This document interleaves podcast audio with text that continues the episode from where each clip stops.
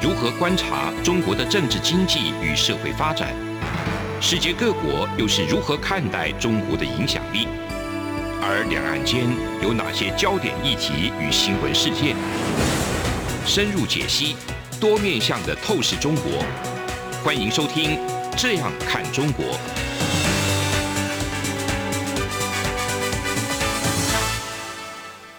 各位听众您好，我是主持人蔡明芳。欢迎收听中央广播电台的《这样看中国》节目，蔡明芳时间。呃，我们今天要跟听众朋友分享呢，继续是有关于整个中国的封城哦，那以及这个乌俄的战争之下对于未来经济的一个影响。那我想我们在上礼拜的时候，我们跟听众朋友分享有关于上海封城，那可能会对于这个未来经济产生的影响。那事实上，根据这礼拜。的一个最新的一些状况呢，其实包含像台商在内哈，已经有多家的台湾的上市公司都已经替这个子公司，特别是在中国的这个子公司，已经都进行了公告哈。也就是说，他们现在有很多的工厂呢，在中国的工厂都已经停工。那所以事实上，呃，现在中国所面临的一个情况，特别是上海。他们面临的情况就是船也进不来，然后货车也没有办法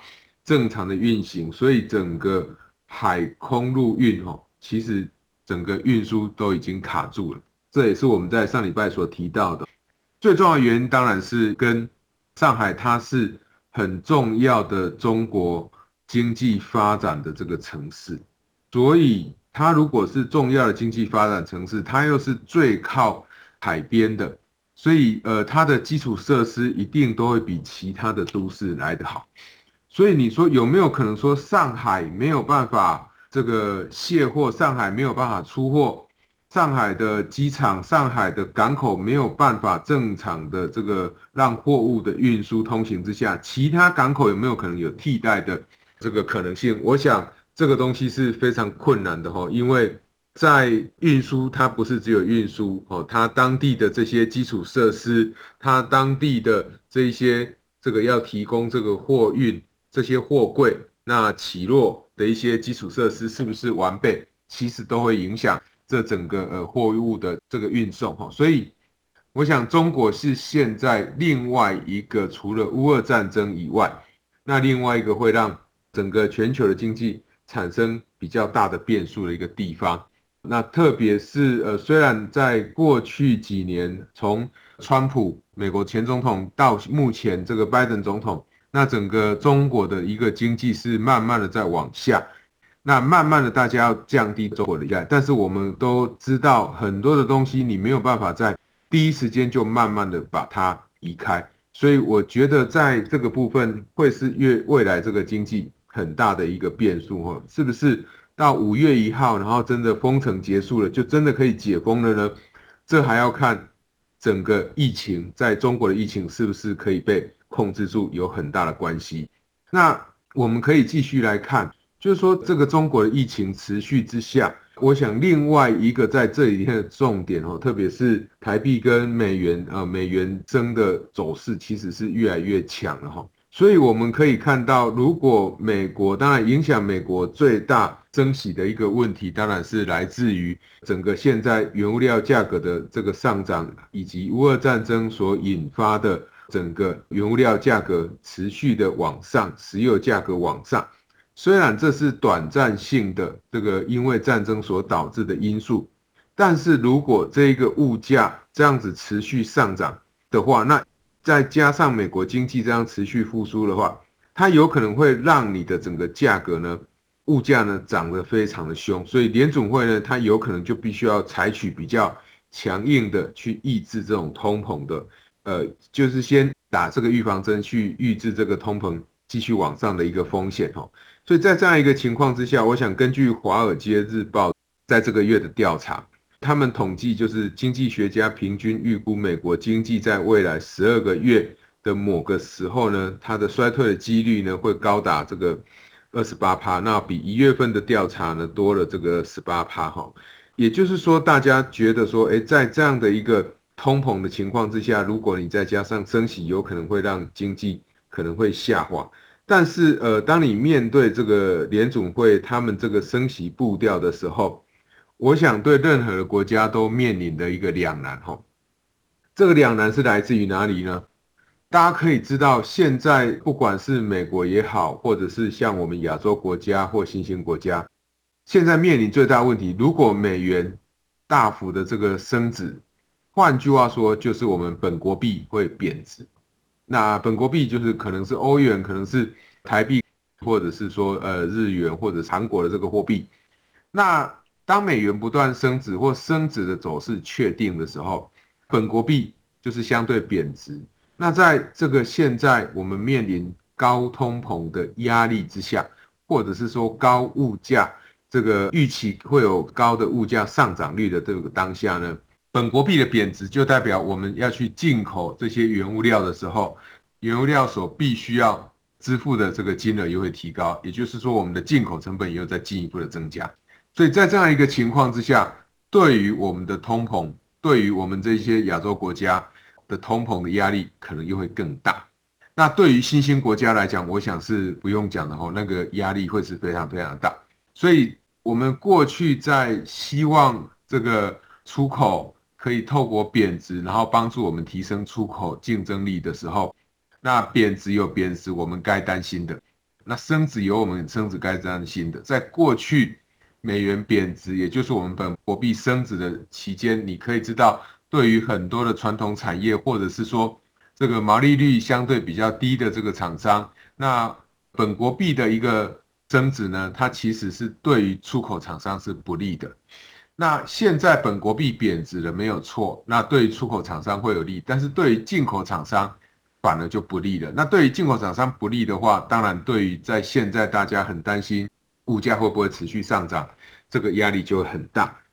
我想，当然，所有的这些像我们呃这些亚洲国家，或像台湾、日本资源相对比较稀缺的国家，其实在这个部分要非常注意的，就是我们的进口所谓输入性的通膨会不会更加的严重？那我想以中国为例，哈，中国这个官方他们在三月。所公布的这个生产者物价指数，哦，也就我们常讲的这个 PPI 短缩物价指数，跟消费者物价指数的话，都是高于预期。事实上，台湾在这个月所公布的这个物价指数也是一样是高于预期，哦。主要原因，这个中国的话，主要是他们的油价、肥料这些的上涨，还有另外一个，我想很重要的就是中国他们对于这个封城所采行的措施，为什么呢？因为我我想各位听众朋友可以预期得到，如果当一个国家告诉你我要封城，或者是说换个方式讲，就好比说我们在台湾常常我们很多的民众听到这个台风要来的，那台风天的预期如果要来，代表你比较不可以出门，出门比较不方便，所以你就会多买东西，大家就会预期产品价格的可能会上涨，大家会加速囤货。那我想封城也有可能会有这样的一个效果。更重要的是，封城它会让整个供应链会受到影响。那供应链受到影响，像我们刚刚讲的，不管是你对外的这个海运、空运，你对内的这个陆运，这个运输一定也会受到影响。所以，当这一个供应链在运送食品、运送货物的过程之中受到影响的时候，那你所推高的这个产品的价格，有可能就会使得。中国它所面对的物价上涨的压力会更大。那在现在我们可以看到，哈，虽然中国它不断的去这个帮助俄罗斯，或对俄罗斯、对乌克兰、俄罗斯中间的这个战争，他们持的态度就是比较偏俄罗斯那一边的。那其实我想，中国会自己会深受其害。为什么会深受其害呢？因为如果今天你不要去帮助俄罗斯的话，那我想乌俄战争是不是可以这样持续的打下去，会是很大一个问号。因为在目前为止，我们看到的情况就是，俄罗斯它受到了美国的金融制裁，受到了欧盟国家他们对它的一些制裁的措施，他们的做法都是一直去跟中国加强往来，他们的准备的货币也是改成用。多数以人民币为主。那如果今天中国不要跟俄罗斯有这样的一个往来，也就是说，讲白话就是不要让俄罗斯有其他的后路可以走的话，俄罗斯可能不会真的可以打战争，可以这一场战争可以持续到现在。所以持续到现在，对中国看起来表面上好像中国从中有得到一些好处，但是事实上你可以看到，我们在上礼拜也有提到的，第一个就是如果当俄罗斯的需求不见了，当乌克兰的需求不见了，当欧盟因为担心乌俄战争对他们自己国家的这个影响，他们的需求也跟着下滑，那整个原物料价格被推升的结果，你当然就会排挤掉其他消费性电子的这个输出的消费。那你一旦排挤了这些消费性电子的消费，你当然就会影响到以世界工厂为主的中国他们的生产。那再加上中国自己本身又封城。所以那个影响对中国就业的影响是很大的。那如果它对中国的就业影响很大，我想各位听众朋友一定很容易可以直接可以猜得到，它接下来对于什么东西的影响会很大。一旦乌俄战争持续下去，石油的出口产生问题，石油的价格即使它减缓上涨的压力，即使它有部分的这个下滑。但是石油的价格还是比过去乌俄战争之前来得高。第二个就是乌克兰，它毕竟就是一个很大的粮仓，这一些这个粮食的这个价格、原物料的价格持续的飙涨，对于中国来讲影响一定是非常大，因为中国它所需要的这些粮食的进口需求也一定会非常的大，所以也就是说，这一种物价上涨的结果会加深。输入性通膨对中国的影响，所以我一方面我面对的，呃，我们刚刚所提到的整个出口有可能会下滑，因为欧美的需求因为战争而减少了。另外一方面，我在进口的时候，我又面对这个物价的上涨，再加上我自己的封城的结果，所以我人民的所得就降低了。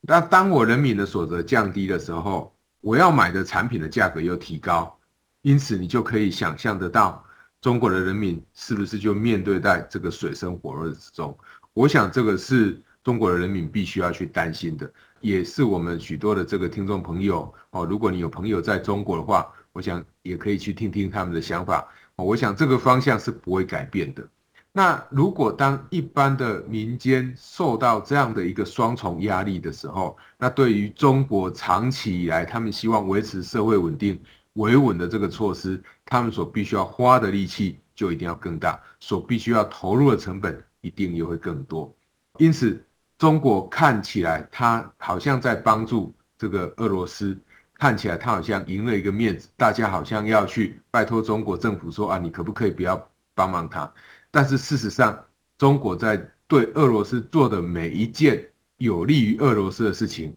都在伤害中国本身的经济，伤害中国本身的内需。那疫情当然是另外一回事。我们现在所谈的就是中国庞大赖以为生的出口，以及它需要高度依赖进口的这些粮食，都受到这一场乌俄战争的影响。所以，乌俄战争如果再持续下去，对于中国经济的影响，恐怕要用正面的态度来思考，我想是越来越难哈。那我们节目进行到这边，我们先休息一下。这里是中央广播电台《这样看中国》节目采访时间，我们节目稍后回来。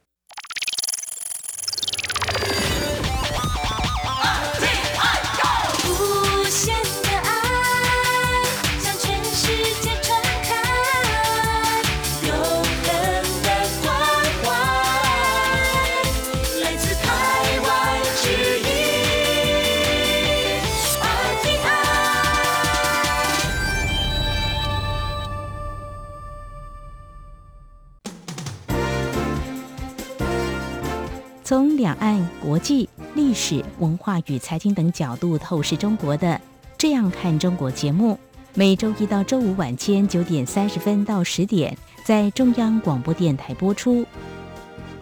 如果您对《这样看中国》节目有任何收听想法或意见，欢迎寄信到台北市北安路五十五号，也可以透过电子邮件的方式。节目有两个信箱：二零二零 at。R t i 点 o r g 点 t w，或是二零二零零二零三 news at gmail dot com。再次谢谢听众朋友们的收听与支持，请持续锁定每周一到周五晚间九点三十分到十点播出的《这样看中国》节目。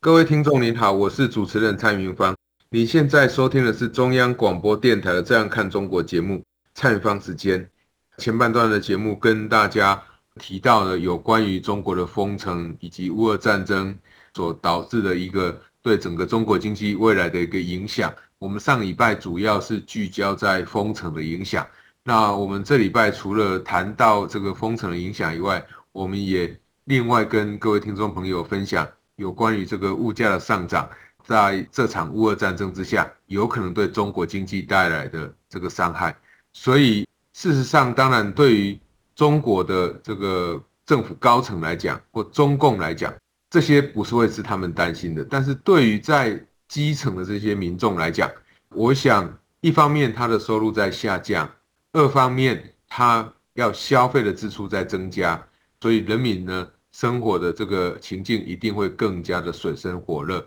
哦，那如果你再考虑到既有的本来。外国的厂商外资就不断的在撤出中国的话，那中国接下来持续毕业的这个中国的年轻人呢，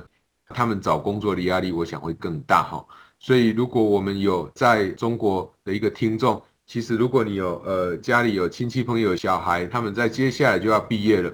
那我想这个找工作压力会越来越大，而且可以找到的好的工作的可能性可能也会越来越低。如果中国对于面对疫情，它所采取的态度都是直接严格的这个管制的话，其实对于促进庞大就业的这一些餐饮业、旅游业这些对于劳动雇佣、劳动创造很高的这些行业，他们的伤害都会很大。如果这些行业在这一段的这个封城期间，它没有受到这一些政府一定程度的援助的话，我想这些行业很快就会倒闭。那企业一旦倒闭以后，它绝对不可能因为你封城解封了，它就马上又回来。它倒闭就倒闭了。换句话说，它所创造的就业就这样流失了。那每年持续不断新的这个劳动力的投入，我想对于中国本身如何去挽救这种失业状况恶化的现象，一定会压力越来越大。那当然，呃，你对于中国的这个政府本身。他们唯一可以庆幸的就是他们是这个共产国家，好，所以他们没有选举。但是如果你看看现在的这个法国，哦，我想法国最近刚好在举行这个选举，哦，法国的大选。那目前呢，首轮的投票结果刚出炉，哦，那这个现任的这个马克宏总统目前是拿下了二十七点六的这个选票，这一个。极右派的这个领袖雷朋呢，其实他的得票率也高达二十三点四，所以目前呢，其实呃现任的总统也没有一个乐观的理由说自己一定笃定连任哈。那马克宏，我想他在过去他所强调的，他要达到所谓的充分就业，哦，那希望可以改善这个就业的环境，然后又提高了这个退休的年龄，这一个。雷朋呢，也就是他们另外一个反对阵营，就是现在的这个对手呢，他所诉诸的其实就是物价的高涨，以及民众生活可能不易等等的这些议题。那这些议题，当然，呃，我想在任何的国家都会是每一任的执政者会面对到的问题。所以，当面对物价上涨的时候，当面对大家生活越来越困难的时候，在民主国家。它就有可能会面临到选举的这个检视。当然，我想物价的高涨，如果它是全球性的，我们就很难归责于自己国家的这个领导人。毕竟很多的国家它都是需要依赖许多产品的进口。那每一个国家，因为它资源相对丰富的程度其实是不一样的，哦，所以它所依赖的这个进口的情况，自然也就会有所不同。那特别又是在这个呃疫情持续肆虐跟蔓延的情况之下，COVID-19 的问题呢，其实也使得许多国家在防疫的这个政策上面，有可能会去影响到每一个国家人民的移动的这个自由度哦，这当然也会累积一些民众的一些反弹。但是无论如何哈，呃，我们今天可以看得到哈，这个法国现在的大选，从目前可以观察到的投票的结果，就是法国它的社会也呈现两个极端化情况，也就是说，一方面，呃，有一群人他们不会太过担心所谓的这个物价上涨或生活的问题，另外一群人却非常非常的担心，这也是我们长期以来。哦，我们都非常关心的就是所得分配有没有办法改善的问题，或减缓恶化的一个问题。那以目前中国的一个状况来看的话，呃，我想中国那个所得分配恶化的情况一定会越来越严重，而且更麻烦的就是年轻人，中国新的这个生产力，它面临找不到工作的可能性是越来越高。那过去在景气好的时候，过去在所有的外国厂商都愿意待在中国的时候，在这样一个情况之下，所有年轻人学最新的东西到社会上就业是相对容易找得到工作的。但是呢，以目前来看，这些新的年轻人的毕业有可能真的会像过去大家常常在讲中国的一个情况哦，就是我只要躺平就好。我想这个是未来我们在关注中国的时候，大家必须特别小心的。那因为中国它目前整个经济局势是往下，所以中国的政府当然它呃面对经济情势往下的时候，中国当然有可能会进一步的去维持比较宽松的货币环境，那目的就是为了要维持这一些微型或小型企业他们的一个资金的资本的这个流动性，因为如果你这个时候再提高利率的话，会让这一些原来营运就不是非常顺畅、非常乐观的这些厂商呢，他们的营运呢进一步的这个雪上加霜。所以在这样一个情况之下，中国政府它可能会跟美国反过来，就是降准，就是反而会去降息。那降息虽然一方面它好像看起来可以救中国自己本身的企业，或延缓或减低这些企业倒闭的一个压力。但是，当你的利率跟美国的利率越差越大的时候，你有可能会造成更多的资金会有往外移的压力，会流向这个美国。所以，在中国面对到底要不要降息、要不要维持宽松货币政策的时候，事实上，我想它的压力也很大。它的压力刚好跟其他国家反过来。哦，美国它主要的。做法当然就是希望可以去维持它整个这个人民消费物价的一个稳定，那避免这个高物价对整体经济所带来一个伤害。呃，我们要知道哈，当一个国家的物价如果太高的话，它对整个经济带来的影响就是你持续的物价持续的上涨的话，你会让厂商无法定价，你会让厂商不知道到底要存多少货，要准备多少的这个存货或原料的这个购买，才可以维持它整个生产的一个所需。因为我们有许多的原料，那都是需要依赖外在的这个提供，不管是呃外国的厂商也好，或依赖其他的厂商也好。对于需要原料的厂商，如果你面对的是一个价格持续高涨的一个情况的话，你会发生的现象就是。很多的厂商可能就不报价了，或者是说很多的上游的厂商也有可能会把他的东西待价而沽，因此就造成下游厂商缺货缺料的情况会更为严重。所以这是我们一直在担心的，就是说整个高物价带来的影响。最后我们可以再回来看看中国最重要的问题，还是回到房地产的问题。当这整个物价持续高涨的时候，那中国降息。中国维持宽松的货币的环境，当然可以让这些房地产业者再继续把他的债务的压力呢，慢慢的放缓。但是如果一旦中国没有办法，呃，也就是说，美国的升息脚步如果真的是变得非常的快，而且升息的幅度也变得非常大的话，我想中国要在持续维持宽松货币政策的压力也会越来越大。当你维持宽松货币政策的压力越来越大的时候，你下一个问题，你就会使得这一些房地产业者，他们面临的这个资金成本的压力也会越来越大。当资金成本压力越来越大的时候，你有可能会让它倒闭的情况越来越严重。倒闭的情况，如果只是房地产业者倒闭也就算，呃，我们更担心的是，如果我原来已经先缴了钱买了房子的这一些中国年轻人，他们有可能第一个他们会面对房贷成本的增加，第二个他们有可能缴了钱以后这些。这个厂商就倒闭了，他们钱就拿不回来，这个时候会更惨。怎么样更惨呢？就是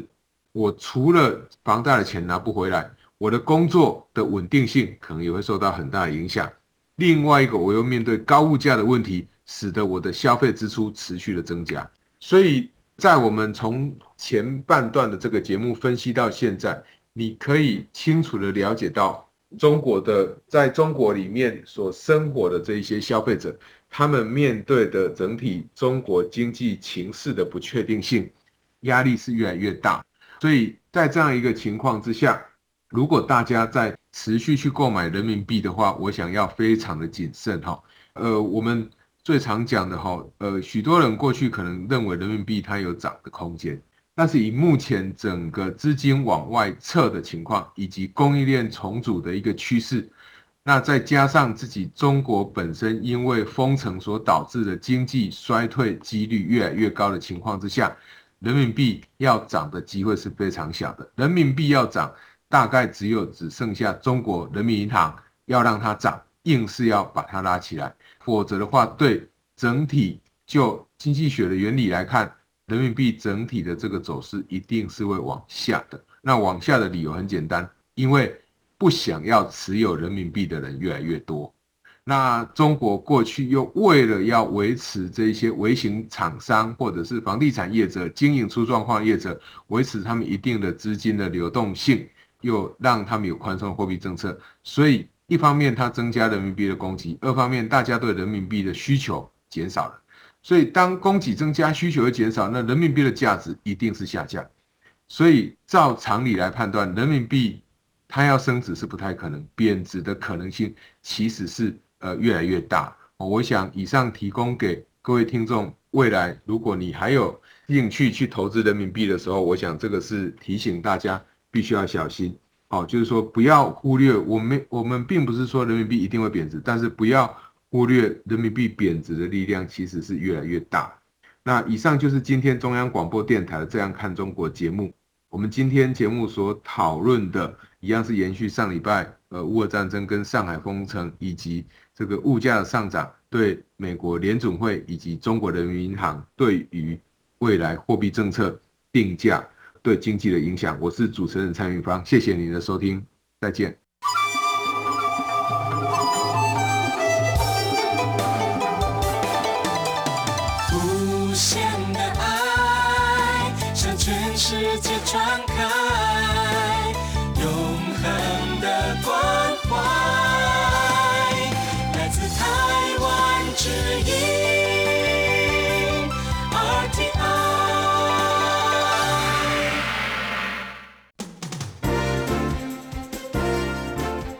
两岸、国际、历史、文化与财经等角度透视中国的《这样看中国》节目，每周一到周五晚间九点三十分到十点在中央广播电台播出。如果您对《这样看中国》节目有任何收听想法或意见，欢迎寄信到台北市北安路五十五号，也可以透过电子邮件的方式。节目有两个信箱：二零二零 at。R t i 点 o r g 点 t w，或是二零二零零二零三 n e w s at gmail.com。再次谢谢听众朋友们的收听与支持，请持续锁定每周一到周五晚间九点三十分到十点播出的《这样看中国》节目。